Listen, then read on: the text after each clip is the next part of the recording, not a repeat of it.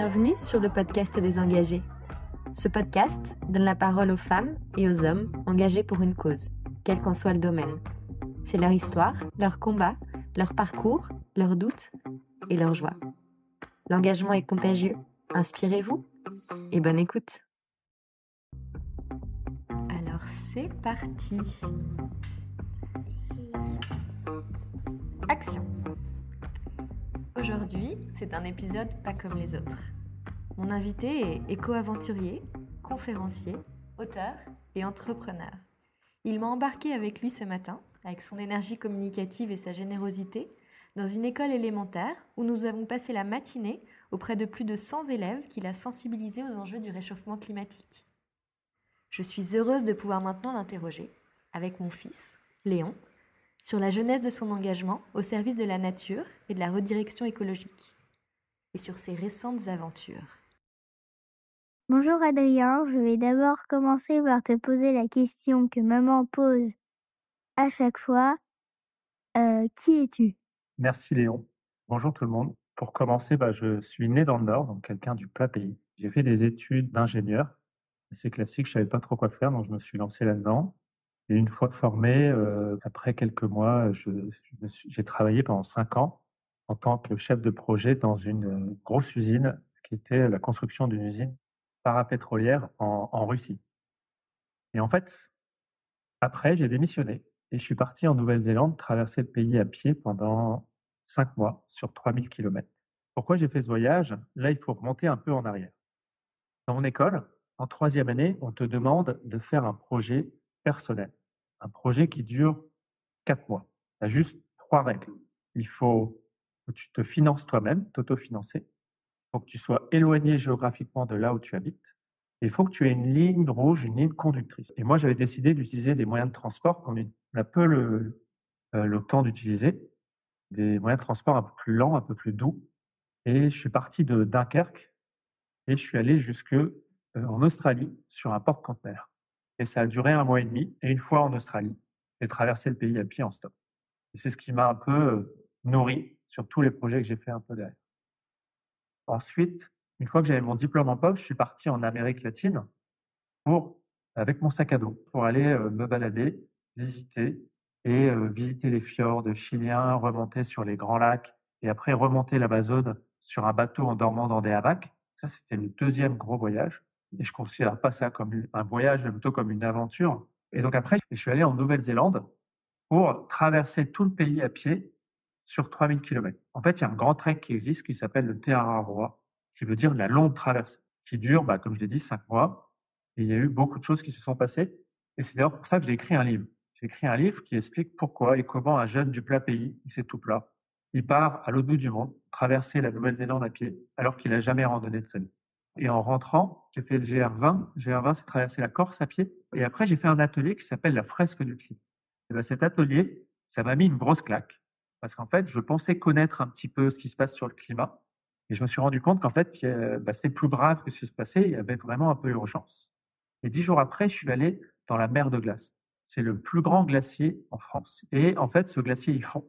Et en fait, tu descends et tu vois un panneau où était le glacier à telle année? Tu vois 1800, 1905 mètres en dessous. Après, tu descends pendant une heure et demie. Après, tu vois les années 2000 et tous les 15 marches 2001, 15 marches 2002. Et tu descends comme ça pour voir le glacier, il en reste quasiment pas grand-chose. Et là, j'ai pris une grosse claque en me disant, ah oui, ça réchauffe beaucoup. Et donc, depuis, je me suis lancé en 2019-2020 pour aider les écoles, comme je le fais de manière bénévole sur ce Tour de France qu'on parlera. 10 ans. Et qu'est-ce que vous avez retenu les enfants du coup? Bah, qu'il n'y a, pas, il y a jamais de problème, mais il y a que des solutions. Et euh, bah, c'était bien. Ils ont bien expliqué. Voilà. jeter des déchets. Il faut économiser. La, consommation. Euh, il faut abattre la pollution. Il faut, il faut éviter, il faut éviter les transports euh, dans des gourdes. Il y a plein de solutions pour éviter le plastique. Forcément, les récits d'Adrien m'ont inspiré. Le bateau cargo, l'aridité du bush australien, la randonnée, à pied, à Dodan, comme un Stevenson des temps modernes. Ils m'ont donné envie. Ils m'ont interpellé sur ce qu'ils disent du temps, du grand luxe, de cette forme d'éloge de la lenteur dans le voyage, dont on entend de plus en plus parler. Le slow travel ou le slow tourisme, celui qui permet de contempler, d'apprivoiser le lointain, de vivre une vraie expérience immersive. Ce que m'inspire ton, témoignage, c'est peut-être un rapport au temps qui est particulier. Est-ce que tu peux nous en parler?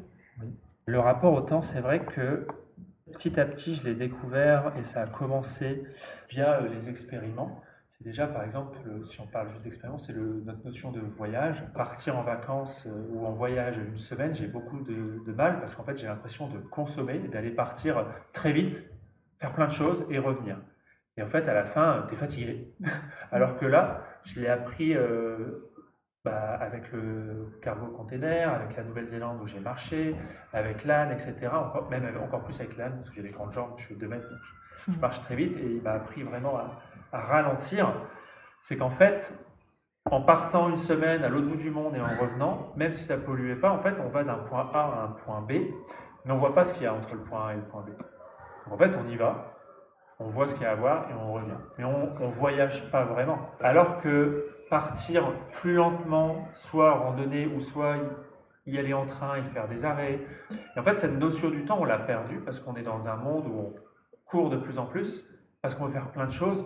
Tout est possible, donc on veut tout faire. Mais en fait, on ne peut pas tout faire. Et donc, à un moment, il faut choisir. Il vaut mieux faire des choses mieux, plus lentement. Et donc, randonner, bah oui, j'ai vu que un chemin, un tracé, mais j'ai vu énormément sur un pays. Tu comprends, Léon, toi, l'importance du chemin? C'est-à-dire que c'est le voyage et l'expérience? Est-ce qu'il faut aller vite? Non, il faut profiter du moment. Parce qu'on peut s'arrêter à des moments où c'est beau, où c'est joli. Il y a des beaux paysages. C'est vrai que quand tu t'arrêtes, bah, tu as le temps de regarder la montagne. Alors que si tu cours tout le temps, en fait, euh, tu vois pas grand-chose en fait tu prends une photo, et ça, voilà, ça c'est un truc qui m'est arrivé en Nouvelle-Zélande, où là j'étais choqué. Je descends des, des montagnes où j'étais parti cinq jours avec mon sac à dos pour randonner sur le tracé. Et là je descends et je vois un paysage mais magnifique. Tu étais face au sommet de la Nouvelle-Zélande, le mont euh, Cook à Oraki. Et euh, je suis resté là, quoi, 20 minutes, 30 minutes à l'observer, c'était trop beau. Et là, je vois trois buts qui débarquent plein de gens qui débarquent avec leurs appareils photo, tac, tac, tac, ils prennent des photos et ils repartent. Ça a duré 30 secondes, une minute, allez, j'exagère, allez, 3-4 minutes. Et ils n'ont même pas pris le temps de regarder la montagne, tu ils faisaient des selfies. La montagne était derrière. Donc ils vont rentrer chez eux, ils auront des belles photos, mais ils n'auront même pas pris le temps de l'observer et de. Et c'est en s'émerveillant devant la nature, limite, qu'on apprend à, à la protéger et à l'aimer. C'est ça. Exactement. Moi, je trouve que ce que tu nous dis, Adrien, c'est euh, la définition du luxe, en quelque sorte. Dans une époque où tout va vite, comment est-ce que précisément tu as réussi à intégrer ce facteur temps dans ton quotidien? Euh, bah, C'est une bonne question. Alors, c'est vrai que j'ai réussi à le faire. alors, peut-être tout le monde ne peut pas le faire. Ça, j'en ai plein conscience que je, bah, je m'autorise ce temps. Après, euh, je m'autorise aussi peut-être à gagner un peu moins d'argent et donc de, faire moins de choses. Mais quand je l'ai fait, je l'ai fait euh, de manière plus sobre et plus euh, respectueux, on va dire, de, la nature. Et donc oui, on a parlé de, donc de, s'émerveiller, de cette notion du temps, cette notion de ralentir. Rien qu'en prenant le, parti de la sobriété, on a peut-être besoin de moins de choses. Et si on a besoin de moins de choses, en fait, bah, au final, quand on réfléchit, ça, ça coûtera moins cher. Mmh. Donc au final, on a peut-être besoin de travailler moins c'est très compliqué dans un monde qui bouge beaucoup. On veut tout faire, alors que, par exemple, un exemple, si vous voulez, si vous avez un week-end à vous, en fait, limite, on voudrait prendre l'avion pour aller dans, à Athènes, pour aller voir, etc., revenir sur le week-end. Mais au final, on a passé peut-être un tiers du temps dans les transports, alors que peut-être qu'on ne connaît pas, euh, limite, on ne connaît pas son voisin. ce qui se passe à 10 km de chez soi. Ce qui se passe à 10 km de chez toi. Et en fait, rien que s'émerveiller de ce qui nous entoure, et même de vouloir protéger, moi j'aime bien penser que essayez de réfléchir à quelque chose qui autour de vous dans la nature que vous aimez bien. Moi par exemple autour du lac d'Annecy où j'habite, je ne sais pas pourquoi, je suis passionné par, euh, la montagne qui est la Tournette à côté de nous. Je l'adore cette montagne et je me dis comment je peux faire pour la protéger? Parce que souvent on pense la nature, qu'est-ce qu'elle nous apporte? La nature nous apporte beaucoup de choses. On peut aller se balader, et, et, gratuitement. On peut se baigner dans un lac, dans la mer, on peut observer les oiseaux, on peut faire ça. Mais après, se poser la question, qu'est-ce que moi je fais pour elle? Il ne faut pas que ça aille que dans un sens, il faut que ça aille dans les deux sens. Et toi, Léon, un endroit dans la nature que tu aimes? La plage ou les montagnes? une montagne qu'on est allé voir en Tyrol, en, en Autriche. Euh, ça, j'ai bien aimé. Et aussi la plage, euh, la Méditerranée ou euh, bah, de Béniras. Eh bien oui, souvent, il faut penser ces montagnes, ces plages, etc. Et de savoir comment, en, en tant qu'humain, on pourrait être limite gardien de ces, de ces espaces. Et comment tu pourrais protéger la plage? On arrête de, jeter les déchets et, à, et que à chaque fois qu'on va dans un restaurant, je vois des déchets par terre. Sur la plage Sur la plage, qu'on les ramasse et les jette. Ce serait mieux et mieux pour euh, tout le monde.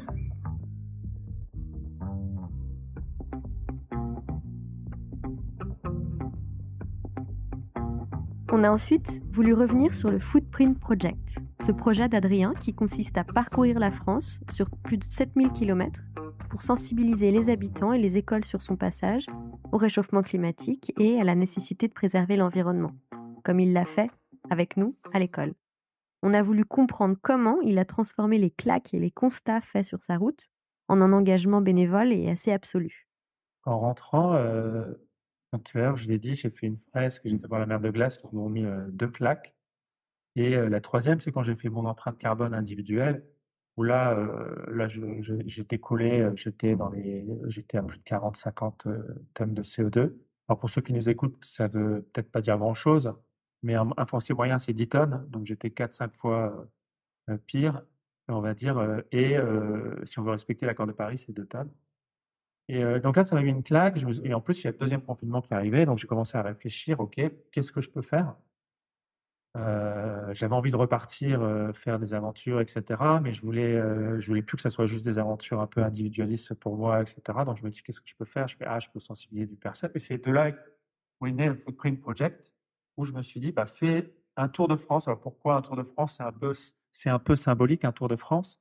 Mais c'est aussi, il fallait faire quelque chose qui me plaise et j'avais toujours voulu faire les Pyrénées euh, et, les Alpes. Et donc, petit à petit, euh, euh, ça s'est construit comme ça. Donc ça, c'est une partie, on va dire 20% de mon temps, je le consacre à ces éco-aventures. Pardon, lors de ces randonnées, tu sensibilises? Je sensibilise des enfants, principalement dans les écoles CP, CM2, parce que c'est beaucoup plus simple en termes de logistique.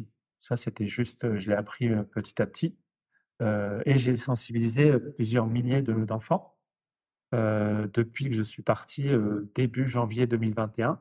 Et on va dire, je fais pas un tour de France d'un coup, je le fais étape par étape parce qu'il y a quand même de la préparation logistique, un peu physique aussi, aussi les, contacts sur place. Donc j'ai fait l'Est de la France en vélo, j'ai fait le Jura en raquette, les Alpes à pied. L'année dernière, j'ai fait toute la Méditerranée en kayak. Donc, ça fait à peu près 900 km où j'ai sensibilisé environ 600, 700 enfants. Et donc après, je suis rentré chez moi, donc j'habite à Annecy. Et après, je suis reparti plein de préparations, notamment avec Maxime, un vidéaste, pour traverser les Pyrénées à pied, mais aussi avec un âne. Au départ, c'était prendre un compagnon de route pour qu'il nous aide à porter un peu de matériel. Et petit à petit, en fait, c'est devenu limite un, un bon ami. On a bien rigolé. Et on s'est rendu compte qu'un âne, bah, ça avance. Ça avance même très vite. Il monte très vite. Il descend un peu moins vite, mais il monte très vite quand il est dans de bonnes conditions. Donc, s'il a bien mangé, etc., pas besoin de beaucoup dormir. Ça dort trois heures par nuit. Donc, s'il a bien mangé, il suivra. Et après quelques jours, il te suit au bout du monde. Bon, à ce moment de l'interview, je pense certes au récit de voyage de Robert Louis Stevenson, Voyage avec un âne dans les Cévennes, paru en 1879, mais je pense aussi au film Antoinette dans les Cévennes, sorti en 2020 avec la géniale Laure Calamy. Vous marchez avec un âne? Pourquoi? Pas vous? Ah Non, on n'est pas les fous. Hein. Bonjour Patrick. Voilà, s'il prend de la vitesse dans les descentes, hélicoptère, hein, il a peur, il s'arrête. Euh, et pour avancer? Allez Patrick, avance Là, il faut vraiment que tu t'imposes. Hein. Avance Faut que tu lui montres qui est le maître. Allez mon gros, on avance Qu'est-ce qui va pas? Tu vas avancer, espèce de bourrique de merde Du coup, je vais te poser ma question. C'est quoi un éco-aventurier et pourquoi tu es devenu un éco-aventurier? Pourquoi je suis devenu un éco-aventurier? Ça, c'est une bonne question. Et ben en fait, j'avais cette problématique du climat. Je savais pas trop comment la résoudre. Je voulais sensibiliser, je voulais agir, etc. Et me j'avais cette envie de faire un peu de, sport, de faire d'allier des, aventures. Et je me suis dit, bah, je vais essayer de créer un projet qui allie un peu les deux, c'est-à-dire faire de la sensibilisation climat pendant des aventures. Et donc, ça fait beaucoup de sensibilisation et je fais ça de manière bénévole parce que euh, j'estime dans l'épanouissement de chaque être humain, enfin c'est ma vision, il faut faire à la fois des choses où bien sûr c'est rémunérateur, mais aussi des choses où tu le fais euh, bénévolement et avec les enfants, je m'amuse toujours très bien. Qu'ils sont très dynamiques là-dessus. Et alors du coup, ça me ça m'inspire deux questions, Adrien. La première, c'est euh, qu'est-ce que tu tires de, de, de tout ça d'un point de vue très personnel? Et la deuxième question est plutôt sur le fond. Quel est selon toi le niveau de connaissance de cette nouvelle génération, ces enfants? Quel est selon toi leur degré de sensibilité à ces problématiques? Euh, alors, deux questions, comme tu l'as dit. La première, c'est qu'est-ce que ça m'apporte? Ben Moi, ça me nourrit énormément parce que euh, on a ce qu'on appelle la courbe du deuil ou la courbe du changement. Euh, au début, on est dans le déni, dans la colère. Après, on commence à apprendre, etc. On essaie de négocier. Et après, on tombe dans la dépression. Et euh, si on fait rien, on reste dans la dépression. Et le fait d'agir, le fait de faire ses éco-aventures ou de travailler aussi avec les entreprises, et beaucoup avec les éco-aventures, en fait, ça te donne de la joie de voir toutes ces questions, de voir les enfants qui bougent, qui posent, qui trouvent. En fait, toutes les solutions sont là sur la table. C'est juste que on les met pas en place. Et donc de voir que eux, ça, euh, il y a des graines qui sont posées. Il y a les profs qui doivent leur parler de plein de choses, les institutrices, instituteurs. Et le fait que je vienne, quelqu'un d'extérieur, ramener quelques graines, ben, ça va peut-être germer, ça va peut-être euh, grandir. Et moi, je passe toujours un super temps euh, pendant 30-40 minutes à chaque fois dans les classes pendant l'intervention. La transmission qui est assez Voilà, galvanisante. la transmission Mm. qui est assez galvanisante Mm. et qui, au final, tu te rends compte qu'il y a beaucoup encore à faire. Donc là, on parle de climat, mais il y a, il y a plein d'autres thématiques, problématiques sur l'eau, le vivant, etc. Et donc voilà, moi, ça m'apporte beaucoup pour aller vers dans l'action. Et ta deuxième question, Ma deuxième question consistait plutôt à savoir quel est selon toi le degré de maturité? Ah bah, je lisais justement un article ce matin, ce matin qui disait que de plus en plus de, euh, de Français, bah, quasiment 40% est euh, euh, climato-sceptique ou alors, alors pas forcément euh, climato-sceptique, moi j'aime pas trop ce terme, mais dans le déni climat. C'est-à-dire que si tu regardes la courbe du changement, je pense qu'ils viennent de comprendre qu'il y a un problème. Mm. Et donc la première réaction, qui était la mienne aussi, c'est tu es dans le déni, c'est-à-dire tu dis non, mais euh, l'homme va résoudre les solutions, les technologies vont être là, etc. Et en fait, ça, c'est tout à fait humain et c'est normal, puisqu'au final, quand on regarde l'homme, comment il fonctionne, quand il y a un gros problème en face, première réaction, c'est de l'autodéfense, c'est la sur, c'est ce qu'on appelle la survie, et donc il va passer en mode déni. Après, Donc tu un déni du constat de base. un déni du constat de base, il y en a quand même pas mal. Je pense que faut pas que je sois naïf, mais un peu dans ma bulle. Mais euh, là où ça me motive, c'est qu'on en parle peut-être un petit peu plus euh, dans les infos. On en parle un petit peu plus. Euh, je pense qu'il y a de plus en plus de gens qui se réveillent, qui, qui essaient d'agir, etc. sur cette thématique. Et au final, on n'a pas besoin de 100% des gens qui agissent pour que ça bouge. Il faut 15 à 17% des gens qui agissent pour faire ce qu'on appelle le point de bascule. Le point de bascule, en fait, c'était repéré euh, dans des études dans tout ce qui est euh, changement dans la société, que ça soit sur des comportements, que ça soit sur des achats, on va dire dans la consommation, que ça soit sur des idées qui soient transmises. En fait, il y a une partie des gens qui sont les précurseurs. C'est ceux, on va dire, je vais prendre un exemple pour les iPhones, pour, les, pour, pour Apple, que tout le monde peut comprendre. Bah, c'est les premiers qui vont faire la queue pendant 6 heures, alors qu'au final, s'ils arrivaient une semaine après, ils auraient eu le même téléphone, ils n'auraient pas fait la queue ou pendant euh, la veille. Donc ça, c'est ce qu'on appelle les précurseurs. Après, il y a ceux qui sont euh, qui vont agir aussi parce qu'ils ont envie. Et à la fin, il y a toute une base. C'est 60% des gens qui n'agissent qu'une fois qu'ils connaissent quelqu'un qui bouge. Et donc là, il faut essayer de travailler sur ces, c'est mon objectif et je pense euh, la meilleure chose à faire, c'est de se concentrer sur ceux qui veulent faire bouger les choses, 15-17%. Et ces gens-là vont rayonner autour d'eux en montrant l'exemple. Et ne l'oublions pas, nous sommes des êtres humains qui fonctionnent sur le mimétisme. Une autre question sur le fond, c'est les constats aujourd'hui qui te qui t'inquiètent le plus. Bah, je suis euh, optimiste, je suis pas naïf non plus sur euh, les enjeux qui nous attendent. Moi, ce qui fait le, le plus peur, on va dire, il y a plusieurs choses. La première, c'est euh, de se focaliser par exemple sur une chose qui est le, climat, mais en se focalisant que sur une thématique, on oublie limite le plus important qui est la problématique de l'eau et de la biodiversité. Parce qu'un monde neutre en carbone, s'il y a plus d'eau et plus de biodiversité, l'homme survit une semaine, pas plus. Euh, et c'est vraiment les, en fait, c'est surtout, comme tu disais, c'est les questions de fond, en fait. Si on parle économie, la moitié du PIB tient de la biodiversité. Donc, s'il n'y a plus de biodiversité, on voit déjà un problème. Euh, s'il n'y a plus d'abeilles, bah, il y a compliqué de se nourrir, etc. Ça, ça serait ce qui me fait le, le plus peur. Mmh. Ce qui me lancerait dans l'optimisme, ce serait de dire, OK, on sait ce qui nous fait peur, qu'est-ce qu'on peut faire mmh. pour euh, agir sur ça? Et bah, ce serait de protéger, donc augmenter peut-être les aires de protection de la nature. Euh, justement, je pense que tu avais interviewé euh, Jean-Baptiste, un glaciologue. Et donc, par exemple, protéger les glaciers, qui sont des dernières zones, on va dire, intouchées par l'homme, c'est une des très bonnes idées parce qu'il y a quand même une bonne partie sur Terre de, d'endroits, c'est des glaciers et qui vont fondre. Donc le but du jeu serait de les protéger avant, donc protéger, ensuite régénérer, recréer des aires de, vie en fait. La vie, enfin moi s'il y a un chiffre qui m'effraie, c'est celui-là, je vais le dire, c'est en quelques années, on a tué 70% des insectes, en quelques décennies, on a tué 70% des mammifères, et en quelques siècles, on a tué 70% des forêts. C'est glaçant. Ça, c'est un chiffre qui me fait toujours froid dans le dos que sort souvent Aurélien Barraud qui m'anime en fait entre guillemets, c'est peut-être les gens avec qui je crée des relations de qualité, mmh. qui en fait agissent dans les plus ou moins les directions dans lesquelles je vais, dans la, par rapport à la redirection écologique, dans l'agence dans laquelle je travaille, qui est une super équipe. Depuis janvier, donc euh, maintenant je suis officiellement euh, membre de, de l'équipe, euh, on essaie de réfléchir à quelles sont les solutions pour les entreprises. Donc il y a plusieurs thématiques, la sensibilisation, la stratégie d'entreprise, acculturation, et ensuite tout ce qui est, euh, on va dire, un peu plus qui touche au chef de projet, à l'opération, sur le climat, sur même tous les enjeux globaux. Il y a deux leviers d'action pour agir. Le premier, c'est ce qu'on appelle l'atténuation. L'atténuation, on en entend souvent parler, c'est quoi? C'est réduire nos gaz à effet de serre. Réduire nos gaz à effet de serre, c'est sur le long terme, c'est quelque chose d'abstrait qu'on ne voit pas. Si vous roulez moins, est-ce que dehors vous voyez que ça va moins se réchauffer, qu'il y a moins de gaz à effet de serre? On ne le voit pas. Par contre, il faut le faire pour éviter quelque chose qui va devenir complètement ingérable. Et après, on a l'autre thème qui est l'adaptation. Et on se base sur ce qu'on appelle les SAFED. Alors, je sais pas si tu connais les SAFED. Les SAFED, c'est les solutions d'adaptation qui sont fondées sur la nature. on trouve plein de choses sur le site du gouvernement. On a la chance en France, contrairement à plein de pays, d'être, on, dit, on trouve qu'on fait pas beaucoup de choses. En fait, on a beaucoup d'études, beaucoup de scientifiques, beaucoup de choses qui sont même mises en libre accès. Donc, les SAFED.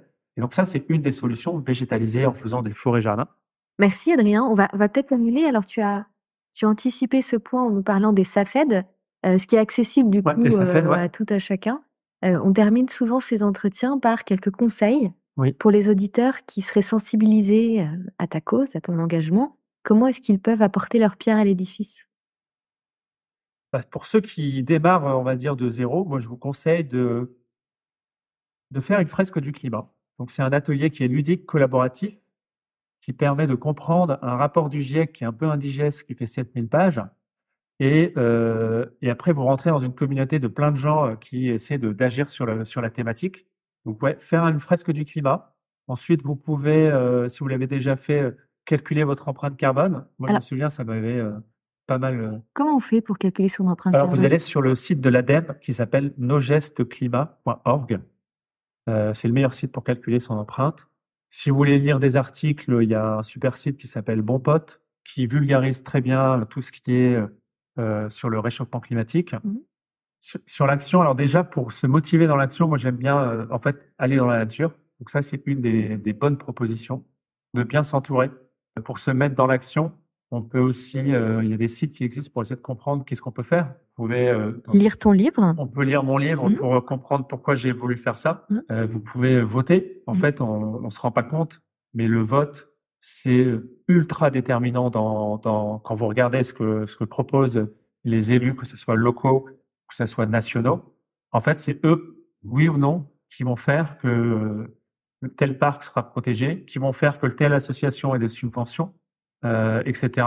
Euh, vous pouvez, comme j'ai dit, aider, donner de votre temps dans des associations de la protection de la nature. On en a besoin pour être un peu, entre guillemets, les gardiens du vivant. J'aime bien ce terme de gardien du vivant. Quand t'es des nouveaux récits, parce qu'en fait, si c'est juste dire il faudrait qu'elle faire ci, faire ça, même moi, ça, ça donne pas envie, en fait. Alors que tout, on a tous envie de mieux manger, on a tous envie de mieux protéger le vivant. Mmh. L'agriculture extractive, extractrice, pardon, euh, monoculture, Mmh. qui au final tue tous les insectes. Et moi, quand je vois un champ, en fait, je vois une plante, on a tué 99% de, de la vie.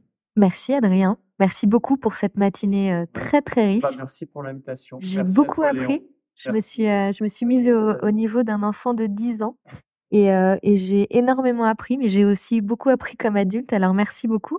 Est-ce que Léon, tu veux dire un mot pour terminer? Et ça, ça j'aime bien quand ça part d'aventure. Et euh, bah, j'ai- ça m'inspire beaucoup. j'ai- Je crois que je vais devenir euh, aventurier. C'est trop Ah bah voilà. super. Bah voilà, j'ai fait une Bah vocation. voilà, t'as fait une vocation. Merci beaucoup encore Adrien et bon Merci. retour. Oui, merci. Merci. Les enfants, qu'est-ce que vous avez retenu Très vite, très vite. qu'il faut pas il a,